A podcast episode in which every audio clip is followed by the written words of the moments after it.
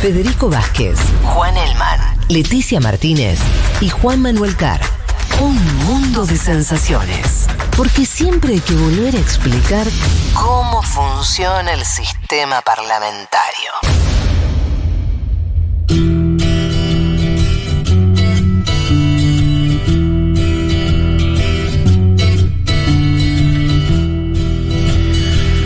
Bueno, aquí estamos, pasadas la- las 2 de la tarde ya.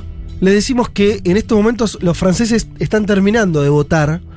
Por la diferencia horaria, eh, según nos dice nuestra productora, que está muy atenta a, a lo que haya información desde Francia, está ocurriendo la primera vuelta presidencial. Eh, tal vez muy al final de nuestro programa, en el mejor de los casos, tengamos el primero de los resultados oficiales eh, del- de la elección. Por ahora hay solamente unas bocas de urna, ese tipo de encuestas que dan. Todas coinciden, las que vi recién así medio rápido en Twitter, todas coinciden en un resultado parejo entre Macron y Le Pen Mm. en la primera O sea, una, vuelta. una segunda vuelta entre Le Pen y Macron. Claro, Claro. esa sería la. Y Melenchón en un 19 puntos, 24, 24, Digna 19. elección, pero no llegando. Eh, Claro. Esto le gusta a. Víctor Orbán, sería el meme. Ah, sí, y sí. Y sí, una Le Pen que va a encontrar un, un amigo ahí, ¿no? Bueno, vayamos así entonces, ultraderechas. Eh, Sí. En el caso de Víctor Orbán, ya gobernantes. Eh, bueno, de eso entonces nos vas a hablar, Leti. Perfil de Víctor Orbán, el presidente de Hungría. Sí, así es. Eh, Víctor Orbán tiene 58 años, Ajá. bastante joven. Sí. Eh, estudió abogacía. Es interesante este dato, que en 1989 recibe una beca de la Fundación Soros. Que vamos a hablar después de Soros y su vínculo con eh, Víctor Orbán.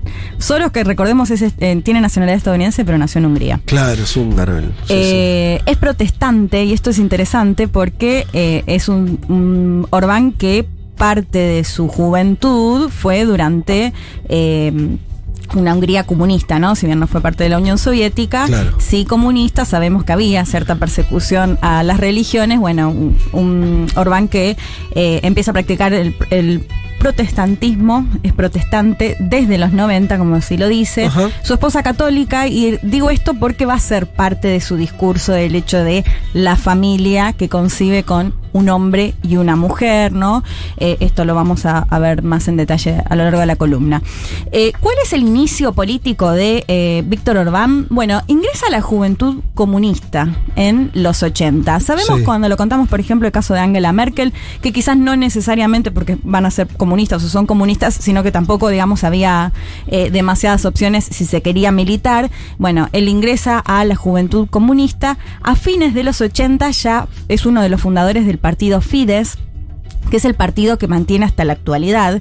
Eh, eh, Ignacio Utin, que dio una, una charla muy interesante acerca de, de esto, bueno, decía que el partido Fidesz significa Alianza de Jóvenes Demócratas, Mm. para entender lo que finalmente después va a ir cambiando totalmente, pero Claro. cómo había surgido más como un partido de centro. Muy Sí. caída del muro, ¿no? Todos esos, ¿no? Como todos esos movimientos. El de Merkel Sí, también es una cosa así, ¿no? Sí, Como todo sí, muy, totalmente. Juventud, muy democracia. 90, muy, muy caída del muro en, en Europa Oriental. Totalmente, acompañado de esto de, bueno, ingresan las juventudes comunistas, pero de a poco se va a ir al centro, fines de los 80, ya cuando se empezaba a ver eh, cómo empezaba a, a- bueno, no, no aún disolverse, pero ya en una Sí. caída de la Unión Soviética, eh, bueno, un Orbán que empieza a tener un discurso de, bueno, que se retiren las tropas eh, rusas de Hungría, pedir elecciones que se van a realizar finalmente en 1990, se va a presentar eh, Orbán en el 90, en el 94, no va a, a ganar, pero sí va a, a- a, digamos, a- su partido va a obtener algunas eh, bancadas en eh, el Congreso. En 1998 es finalmente electo para ser primer ministro. Va 98. a gobernar del 98 al 2002. Eh, ¿Qué cambió en ese contexto? Y esto también lo explicaba muy bien Ignacio. Eh, bueno, él decía, comparaba los 90 con lo que pasó también en otros países del Pacto de Varsovia, países de la ex Unión Soviética, incluso Rusia, que lo hemos comentado en otras ocasiones, ¿no? En este paso del comunismo a la economía de mercado, eh, em- empresarios que empiezan a comprar esas empresas estatales en medio de denuncias de corrupción, de irregularidades, eh, bueno, económicamente también golpeados por la inflación, eh, entre otras cuestiones. En todo ese contexto, lo que decía Ignacio es que, claro, muchos de los partidos de centro que estaban o que Orbán apoyaba en su momento, empiezan a negociar con quienes habían sido parte antes de, o de dirigentes comunistas. Y Ajá. entonces a eso le permite a Orbán presentarse de alguna manera como el candidato anticomunista. Estos fines de los 90, en todo en este contexto muy malo económicamente, ¿no? Eh, para Hungría de los 90. Y ahí es cuando ya empieza a mediados de los 90 a dar ya un giro más a la derecha, ¿no? Claro. Eh, ah, bueno, y, y ya después finalmente obvio, obvio lo que vemos ya en, en los últimos años que ahí ya es un- un ultraderecha. Pero esa, esa postura en parte le permitió llegar a ese, a ese primer gobierno. O sea, vos lo que estás diciendo es que con- en la me- a ver si te, te entendí bien. Sí. Perdón mi voz que yo estoy. Ya entraste. Yo en un momento voy a estar hablando todo así. Sos Fantino engripado. Eh, sería algo así, Leti, que si entendí bien es como el- en la medida en que el sistema político nuevo, húngaro, post caída, empezó a correrse medio hacia el centro, en una, en una situación de mm, complicada económicamente, Orbán opta por cada vez correrse más hacia la derecha y quedar como el referente anticomunista separado del resto de los partidos. Exacto, se va acopl- acoplando un poco, digamos, a lo que percibe, y bueno, claramente no le va tan mal. Eh, eh, igual es un, un candidato que se va a presentar elección tras elección tras Ajá. elección, porque de hecho él deja de gobernar en el 2002 y se va a presentar en las elecciones siguientes que no las va a ganar eh, hasta el 2010, que es ya cuando gana de nuevo para ser primer ministro y hasta el domingo pasado que ya ganó su cuarta gestión consecutiva. Eh, pero si les parece ya nos metemos de lleno para escuchar a nuestro, a nuestro entrevistado de hoy, Emiliano Suárez Lo, Lo- Losquiavo, eh, licenciado en Comunicación Social, especialista en Europa Oriental, que nos contaba un poco acerca, eh, bueno, de todo este contexto que se da de Orbán y cómo es su administración una vez que ya está en el gobierno. ¿Qué hace cuando empieza a gobernar en el 2010 que ya da este giro mucho más claro eh, a la ultraderecha? Lo escuchamos. Fue uno de los fundadores del partido Fidesz, el, su actual partido, que se constituyó el 30 de marzo del 88. Si bien inicia en la juventud, en la Asociación de la Juventud Comunista, para el 89, cuando el comunismo ya estaba en franca caída, Eh, Escuchamos ahora, me, me confundí yo con el audio, vamos con eh, el segundo audio. En 2010, cuando ganó y obtuvo mayoría de dos tercios, eso le posibilitó cambiar la constitución. ¿Qué hizo? Restringió el matrimonio entre las personas del mismo sexo, redujo el número de escaños en el Parlamento, ensalzó la tradición cristiana húngara, la familia, como él la concibe como una mujer y un hombre, y la protección del feto desde su fecundación, le dio más poderes al Ejecutivo. Desde 2010 que Orbán viene marcando ser un líder de la nueva extrema derecha. Bueno, Orbán se opone a la idea de, de ayudar a los sin hogar, por ejemplo. De hecho, hay multas para aquellos que estén viviendo en la calle en Hungría. Está en contra de la ayuda a los desempleados o a cualquiera que él considere improductivo. Y entre otras cosas, ha, ha recortado enormemente el presupuesto para ciencias y artes, lo que genera que gran número de, de húngaros se vayan a vivir afuera y ese gran número sean en general personas más que calificadas, trabajadores altamente calificados. Lindo. Sí. Linda persona. Ahí Emiliano nos ¿Eh? hacía un Copado. buen repaso de Sí. eh, algunas de las medidas que llevó adelante eh, Orbán desde el 2010, cuando, cuan- desde que gobierna consecutivamente. Me Sí. gustó la combinación entre no le, no le gusta eh, la gente que vive en la calle, no, no quiere Sí. dar ayuda social, tampoco le gustan los artistas y que Y la ciencia. y la ciencia, o sea, está bien. Sí. No por Sí. abajo y por arriba. Bueno, la figura ahora es medio oportunista, o sea, es una opción como eh, también lo otro que ahorita tratando de entender, como medio tardía de él, o sea, se vuelve, se vuelve un ultraderechista. Decíamos María, Sí. Marie Le Pen, ¿no? Siempre lo fue de familia, el papá era Sí. nazi, va, está, viene una. Claro, y Pero de hecho intentó despegarse un poco de ese De hecho, medio el proceso, claro, claro. contrario. Mm. Este es como que adop- fue adoptando posiciones cada vez más de ultraderecha en los últimos años, sería De, así. de hecho, eh, no sé, Juan, ¿qué querés comentar? Pero con la crisis migratoria, que fue quizás el, el más ej- ejemplo más claro, ¿no? Cuando se establece esto de las cuotas que tienen que recibir los países de la Unión Europea, bueno, él se opone a esto, va a terminar recibiendo una parte, pero Sí. muy mínima con respecto, de hecho va a llevar adelante un referéndum para ver qué quieren los húngaros y las húngaras en ese sentido, digamos, también ahí va a adquirir un discurso muy fuerte anti-inmigrante en ese contexto. Sí, Juan. Yo creo que es al revés en el sentido de. Eh, sí hay un viraje, pero creo que si uno mira el- eh, la ultraderecha en Europa, Orban es el que primero la ve. Y también el, el- Sí. el que el que la ve y además eh, uno de los ¿En qué pocos sentido el primero que la ve? que digo, eh, primero porque que gobierna, al menos, claro, claro. vos tenías y porque en realidad el, el auge es justo cuando él llega al poder, digamos, a toda la discusión 2010. Claro. Hmm. Eh, después, a, a partir de 2014, empezamos a hablar más de la Partidos de ultraderecha más fuertes. Claro, Ah, tiene la diferencia, sí, sí. Sí. una diferencia compartida con Polonia, eh, que es que llega al gobierno, ¿no? Claro. Digo, entonces ahí tienes una diferencia. Pero creo que si uno mira el movimiento, por eso es tan importante Orban. O sea, Orban realmente para la Claro. Unión Europea y, y para Sí. la ultraderecha en todo el mundo es mucho más poderoso, mucho más importante que Le Pen, que Abascal, que Wilders en Holanda, digo, que Salvini en Italia. O sea, es un tipo que realmente. eh, yo diría que es el, el- el líder, digamos, para decirlo de alguna manera. Salvini era en un momento cuando gobernaba Italia, eh, Claro. creo que tenía otro Pero fue nivel, breve un su nivel más alto, fue muy breve y lo que le agrego a lo que están eh, comentando, primero decir que gana eh, Víctor Orban, ¿no? Cada vez que hay un mundial, gana Víctor Orban. 2010, 2014, Claro. 2018 y 2022, pero además de eso agregar un algo significativo.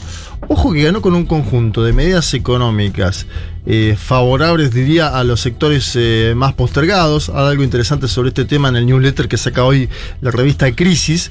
Y además, toda la estrategia antioccidental que también no Eh, hay desde su perspectiva. Es que hay algo ahí, que es lo que decía Emiliano, Sí, Emiliano, ¿no? sí. Eh, que es para mí lo más interesante del dispositivo Orban, que es cuando él habla de la civilización, o sea, él habla de este declive de la civilización liberal, o sea, es un tipo que, Sí. por eso se llaman democracias iliberales. Sí, ahora lo vamos a Y contar. él. Hace una cosa de mezclar el, el- como el tema de la, de la comunidad cristiana Exacto. con esto de valores de la familia, como que hay la un identidad mensaje nacional. claro, y muy antineoliberal, si querés, Sí. en su discurso, que Sí. enroca con eso que decís vos. Está digo, bien, por No, eso y lo hace tan esta interesante. cuestión de- del ser nacional, del húngaro y la húngara está primero. De Mm. hecho, bueno, en parte también se explica claramente con lo que decíamos con los migrantes, ¿no? Esta idea de, de eso, de, un- de una Hungría primera, de esta cuestión más nacionalista. Sí. Eh, sí, eso va a estar constantemente en su discurso. Eh, coincido totalmente con lo que dice Juan, que me parece que realmente es un gran líder y Sí. que lo vemos, de- como lo contaba, desde 2010 en el que asumió, modificó la constitución y llevó adelante este tipo de medidas. Bueno, con la comunidad LGTBIQ, por ejemplo, hay una lucha impresionante. De hecho, el año pasado, la legislación que se aprobó para que, por ejemplo, eh, o se considera propaganda o que no pueden en los colegios y demás Claro. hablar de parejas del mismo Sí, o sea, una, sexo. una publicidad de coca, digo, que hay dos tipos de no sé, no se puede pasar. No se puede, claro. Digo, entre otras medidas, ¿no? Que, que ha prohibido. Bueno, ¿qué pasó con todo esto? Por supuesto, choca con la Unión Europea que dice, bueno, Claro. nuestros valores son Mm. demócratas, eh, somos liberales, ¿no? Él habla de, de hecho esto de democracia iliberal para llamar. Y ahí eh, se abren dos cuestiones que me parecen interesantes. Ahora vamos a, a discutir un poco más este de la, de la pelea que digamos que tiene con la Unión Europea por estas cuestiones, pero que a su vez al hablar de esta democracia iliberal, de hecho dijo que la democracia liberal ya terminó, ya murió, en- ha dicho en sus discursos, de su vínculo con países como China y con Rusia, que ahora, por supuesto, en este contexto de guerra, toma muchísima más eh, relevancia. Escuchamos ya el último audio de Emiliano Suárez Losquiavo, que planteaba justamente este, este vínculo que tiene con, con la Unión Europea y con Rusia.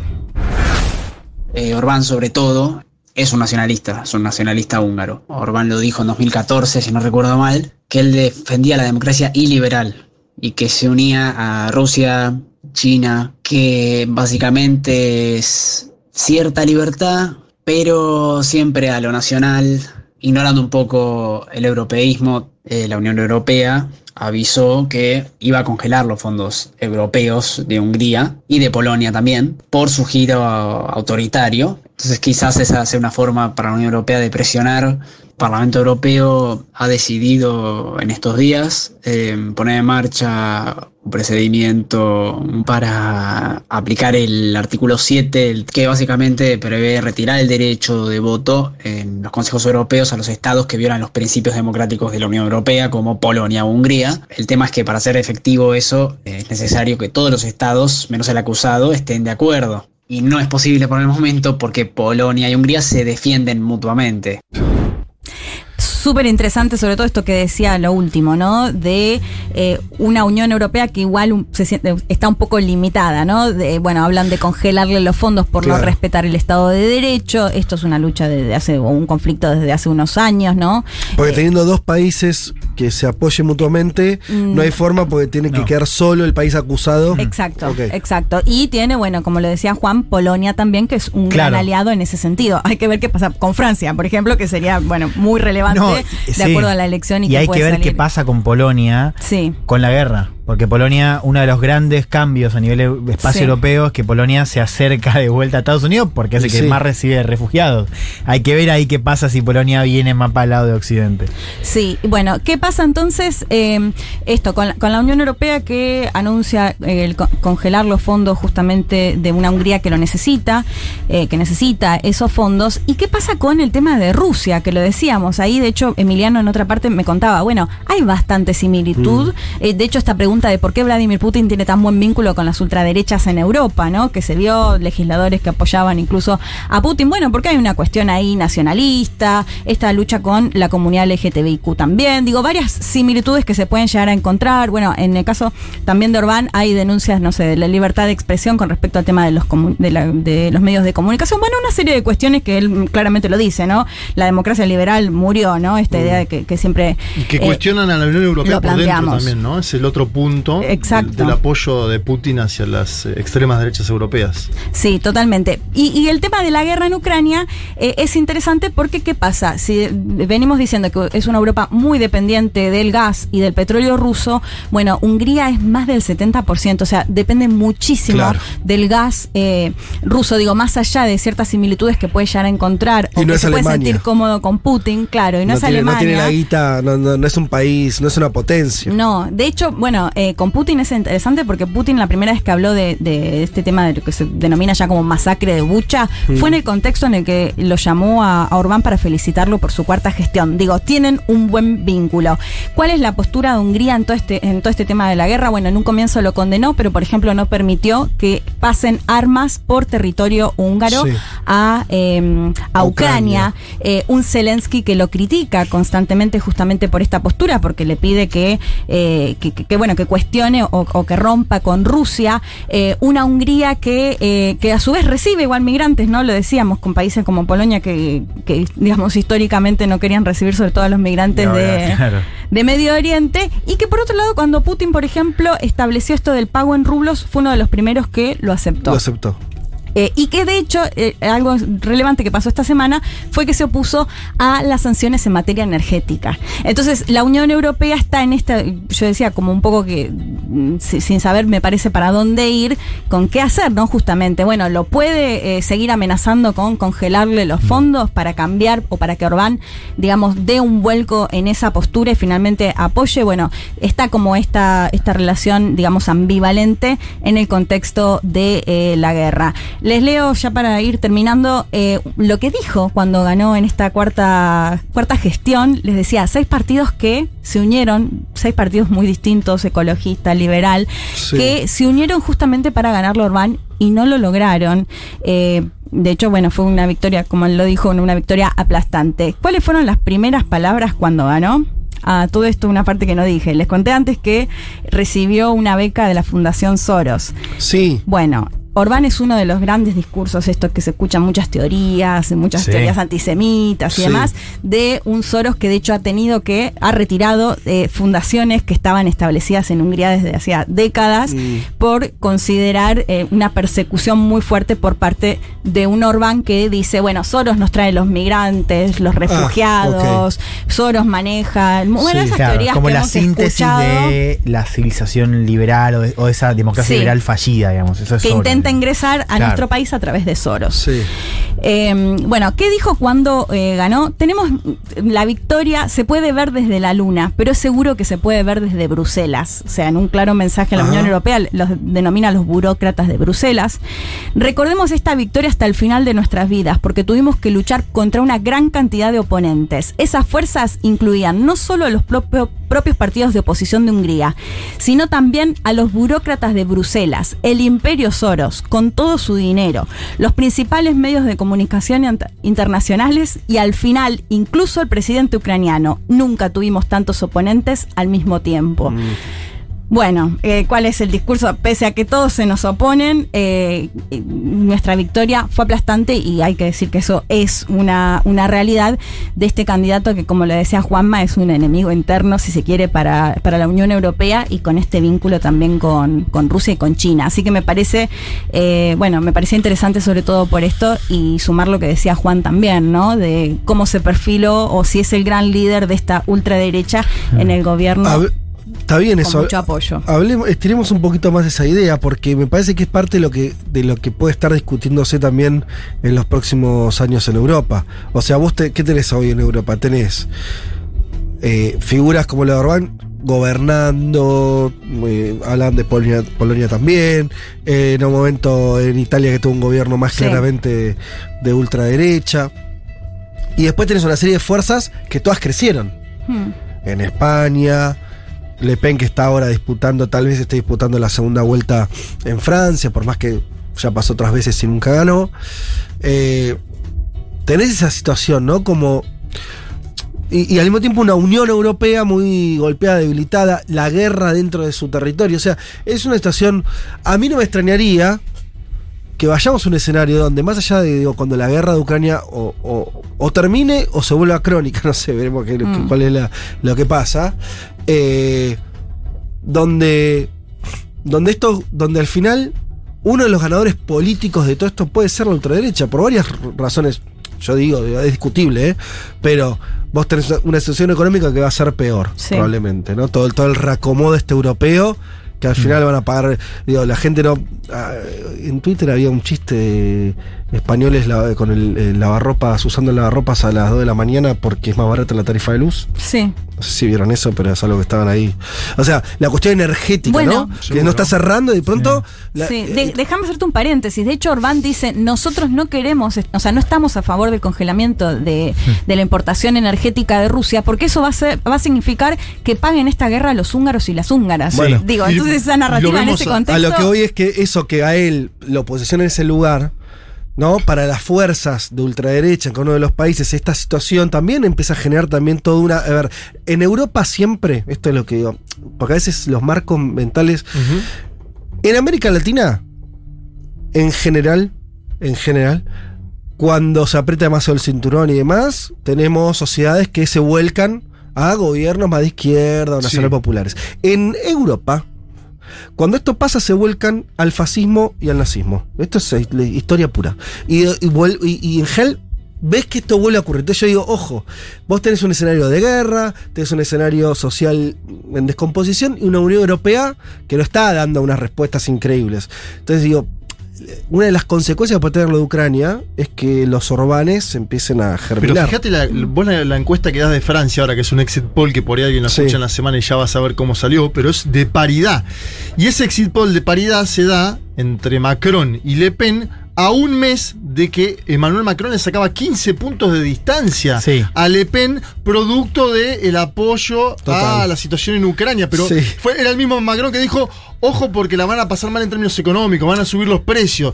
Dice eso y cuatro semanas después se evapora esa ventaja. Después uno vaya a saber qué va a pasar en el balotaje porque Total. es probable Que gane Macron. Gane Macron. Pero sí. esto que, Bueno, que mencionás es... ¿no? Lo Hay de que. Macron en el balotaje, digo, pues las encuestas en segunda vuelta Siempre- no son como las de la 2007. Claro. Claro. Sí, Pero eso que dice Juan, yo creo que es, es eh, muy importante y muy claro respecto a.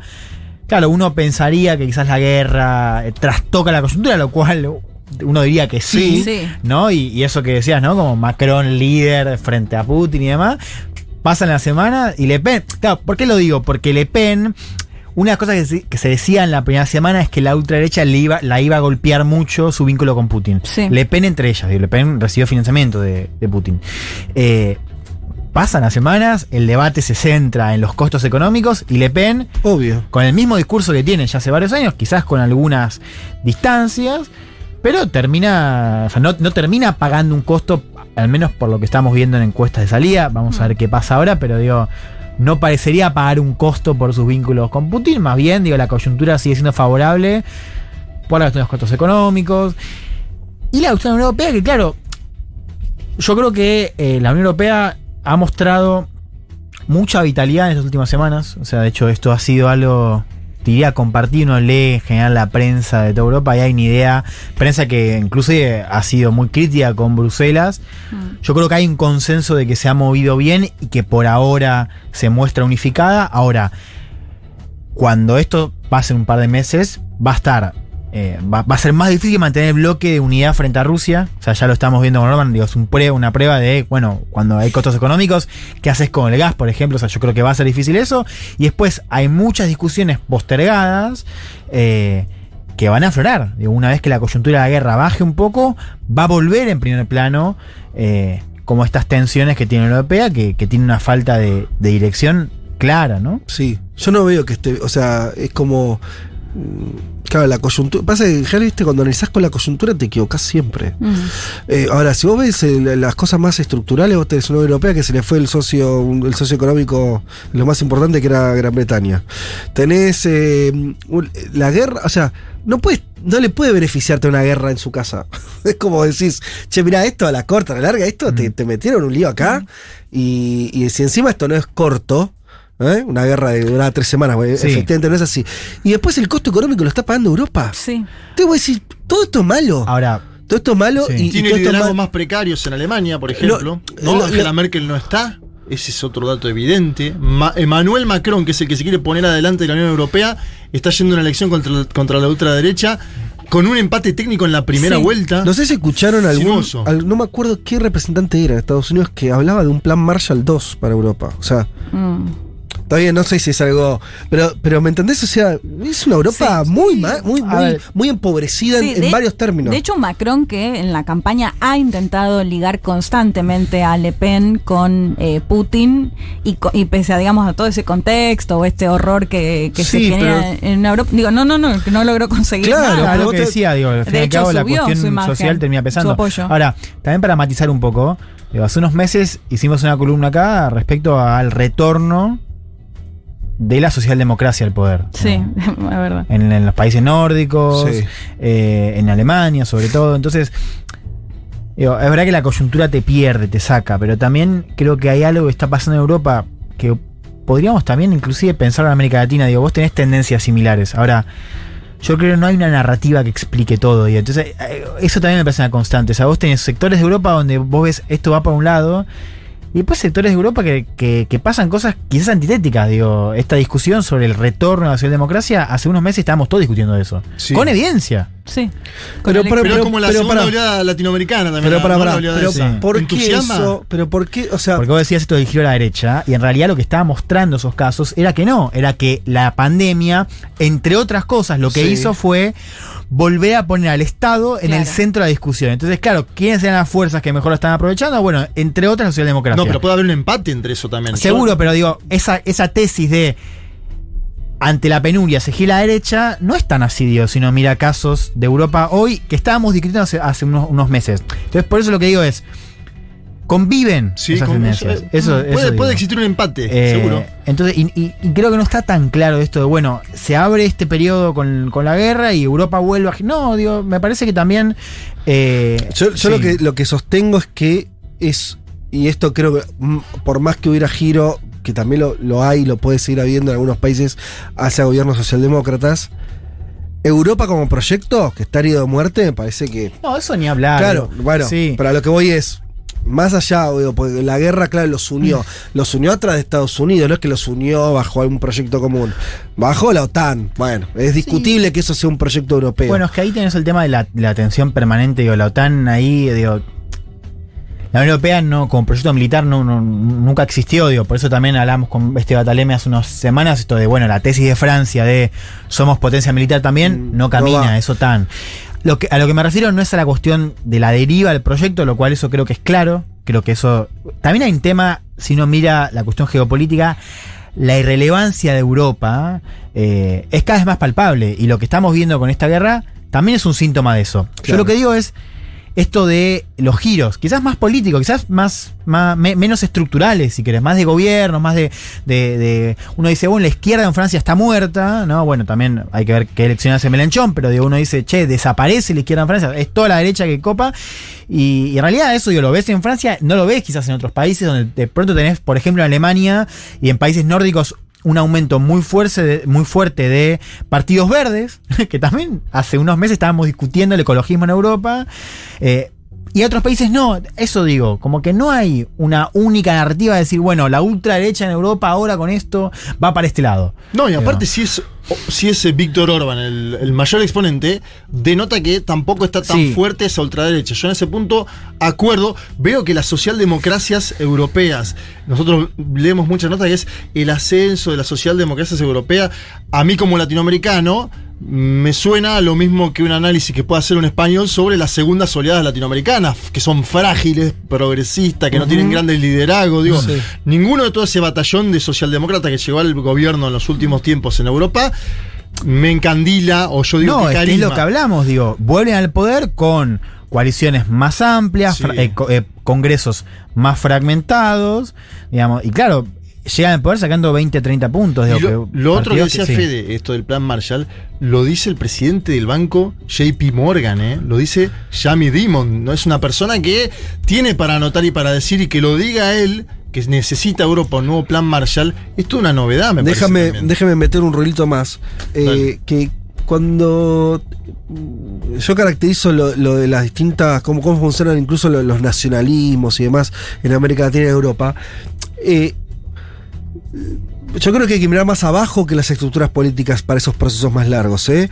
Y lo que vos ves, me parece, más allá de triunfos de ultraderecha o, no sé, Macron, un centro medio extraño, o socialdemócratas más clásicos tipo Sánchez en España, Sí. más allá de eso, me parece que lo que sí vas viendo es una. una eh, un retorno a una mirada más nacionalista. De, de abajo hacia arriba, ¿eh? ¿Sí? O sea, salidas más nacionales. Si el proyecto europeo está muerto, lo que te quedan son salidas nacionales. Después, en algunos países, de acuerdo a la situación que tengan, puede ser más socialdemócrata, más ultraderecha. Ahora, eso te marca una tendencia. Que en Europa, yo lo que digo es simplemente, en general va para ese lado.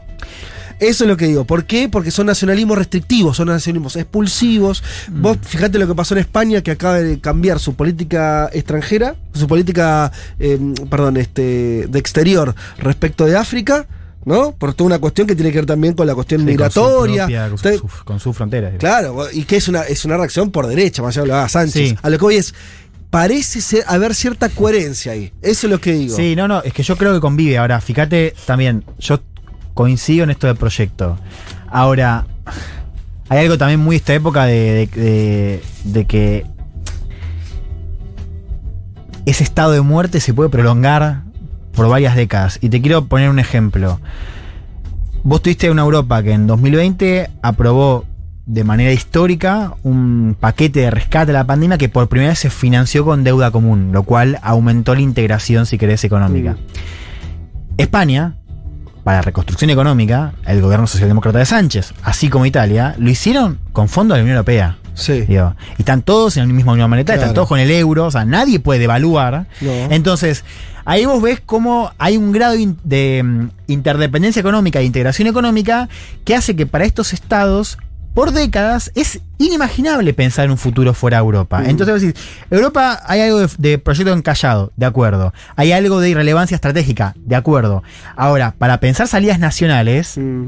Tenés que tener una moneda, decís vos. Total. Digo, fíjate Grecia, vamos a Sí, Grecia. sí. Eh, eh, de discusión con Siriza. Que también tiene una salida, si querés, nacional por izquierda. Sí. Anti-austeridad, anti-fondo Sí. monetario.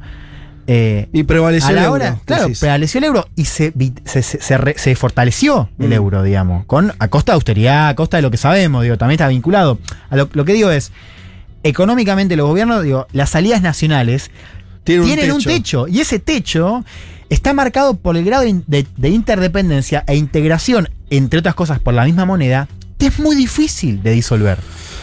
Bueno, veremos qué pasa, qué sé yo, qué van a hacer los europeos y, para dónde van.